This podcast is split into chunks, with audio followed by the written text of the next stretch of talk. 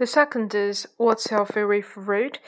I love all kinds of fruits, and especially I like to make fresh juice with apples, oranges, grapes, strawberries, blackberries, and kiwi.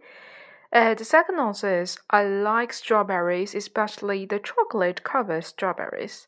The third is I love bananas due to their fragrance and taste.